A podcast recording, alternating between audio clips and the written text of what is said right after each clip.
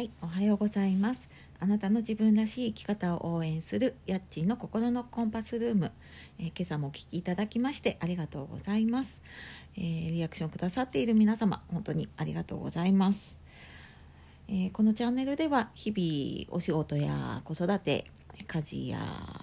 介護など頑張っていらっしゃる皆さんに、えちょっとでもこ心がね軽くなって、えーいいけるような時間をお届けしたいと思って、えーお話しさせていただいてお話しさせていただいております。はい、えっ、と最後までお聞きいただければと思いますのでよろしくお願いします。はい。で、えっ、と今日はですね21回目になりまして、えー今日は、えー今の自分の状況を変えるにはっていうことでお話をさせていただこうかなと思います。はい、えーなぜこの話かというと今朝ですねうち小学生の子供がいるんですけれども、えー子供が、まあ、学校行く時間ギリギリになっても探し物をしていて今日学校に持っていかなきゃいけないものを、えー慌てて探していてで、まあ、それがなかなかやっぱり結構まあうち子供の荷物散らかってるところもあるので、えーなかなか見つからない。でもう時間にもなっているし、えっと、友達と待ち合わせしてるしで、えだんだんだんだん子供がイライラしてきているんですね。でまあ、私もちょっと自分の身支度とかをしながらやっぱりそのだんだんそのイライラが移ってきて、えー私もこうイライラとしてきてしまってですねまあ、ここでやっぱりこのなんか朝の時間とかねその子どもの感情に流されてしまったなと思うんですけれどもつい私も「だからいつも言ってるでしょう」っていうあの一言をですね言ってしまったということがありました。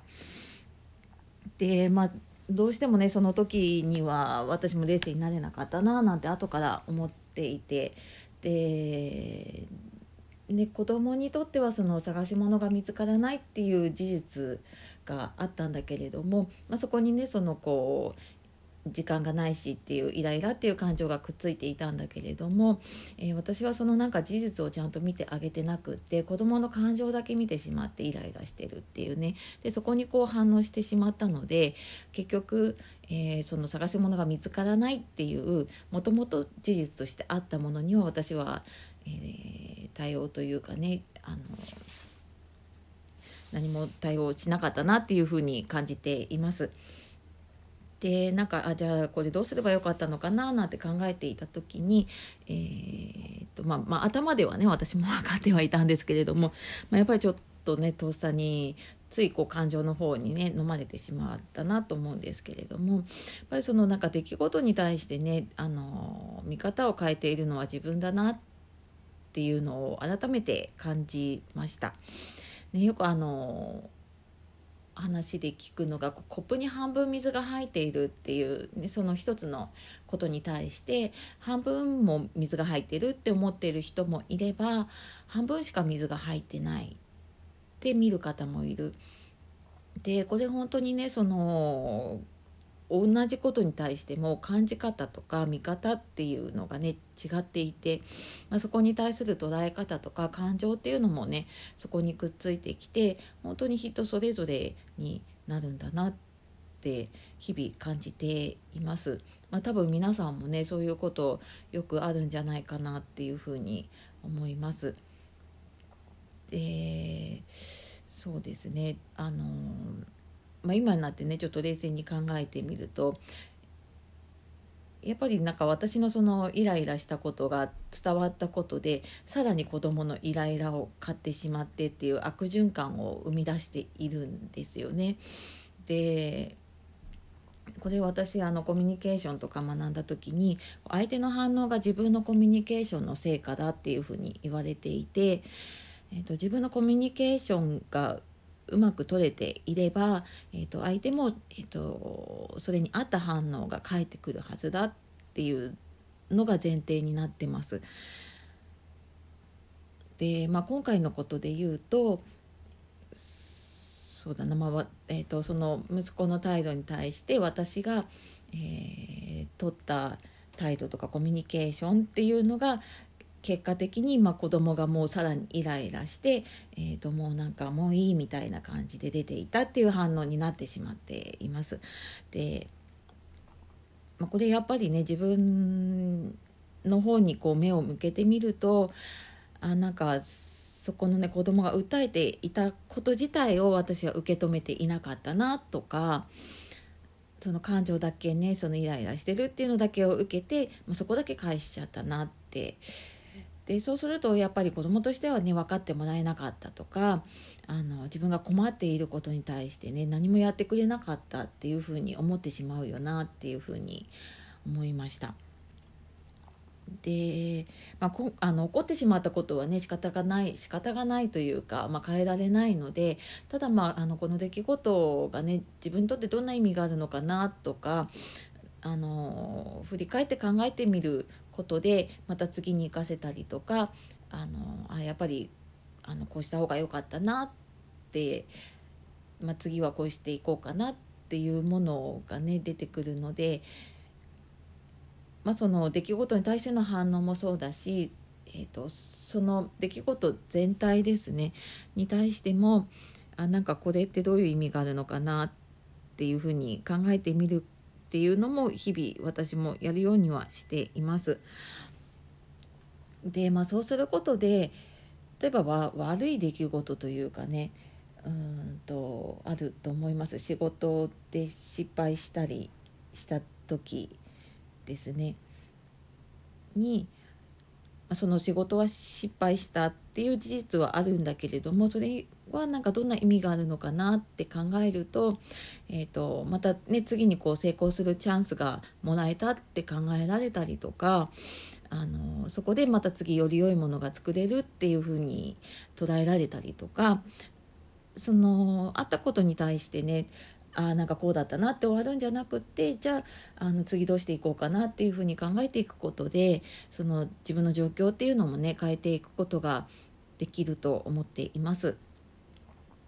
で、えーと、私これあのセミナーというか研修を受けた時に心理学の先生に教えてもらったんですけれども、えーとネネガポ辞典、えーと、カタカナでネガポですね、えー、とネガネガティブをポジティブにするっていう意味でネガポ辞典っていう本も出ているんですけれども今スマホのアプリも出ています。で、えーと、これちょっと私も試しに入れてみたんですけれども例えばある言葉を入れると,、えーと、それをポジティブな言葉に変換してくれる。それはなんか誰かが考えた言葉が入っているんですけれどもそんななんか面白いアプリがあってでそうだな。例えば、えーと「辛い」ですね、まあ、漢字で書くとあの「辛い」っていう字ですね「辛い」まあ、辛いっていうのを調べてみたら「えーと、プラス思考を載せると幸せっていうふうに出てきてでこれ何かっていうとその漢字「辛い」っていうのの上に足すプラスを書くと幸せっていう感じになるんですよね。なのでその辛いにプラス思考の上に載せると幸せだよっていうそんな言い方をしていたりあとはですねえーと、パッと出てきたのが言い訳をするっていう言葉を入れた時には頭の回転が速いとか状況判断が早いとかと失敗の理由が分かっているとかあの一見こうネガティブというかねマイナスな言葉をプラスに変えてくれるものがあります。で、まあ、私もちょっと最近あまり使ってはいなかったんですけれども、まあ、ちょっとあの入れてみるとあ前なんかいろんな発想があるんだなっていうのを気づくことができたりするので、まあ、なんかこんなのも使ってみるとそういう、えーと、見方を変える練習というかねになるのかなって思っています。これってなんかやっぱり頭で分かっていても日々やっていないととっさの時にねあの今朝の私みたいにあの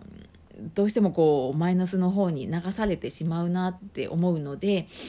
やっぱりこう,、まあ、こういうねアプリ使うなり日々やっぱり生活の中でこういうのがあった時にちょっと自分の見方を変える捉え方を変える、えーと、あ自分がこういうふうに感じたんだなっていうのをちょっと振り返ってみるっていうなんか日々の作業っていうのがねとても大事だなっていうふうに感じています。はいというわけで、えー、今日ちょっと私も朝そんなことがあってちょっともやもやと考えていたことも含めてお話をさせていただきました、えー、皆様にもねきっと当てはまることが、えー、あるんじゃないかなと思って、えーと、お話をしております。はい、あのこんなちょっと雑談にお付き合いいただいてありがとうございます。はい。あのまあためになる話もねいいんですけれども、まあ、私そんなにこうすごいためになる話がねでできないわけじゃないんだけれども、まあ、やっぱりこうね、そういうのはまた違う方とかね違う場でも聞くことがあるかなと思うので、まあ、ちょっとよりね身近な話というか、まあ、そういうのもちょっとやっていけるといいかなというふうに考えておりますのでまたお聞きいただけたら嬉しいです。では今日も素敵な一日をお過ごしください。やっちーの心のコンパスルームでした。ありがとうございます。さようなら。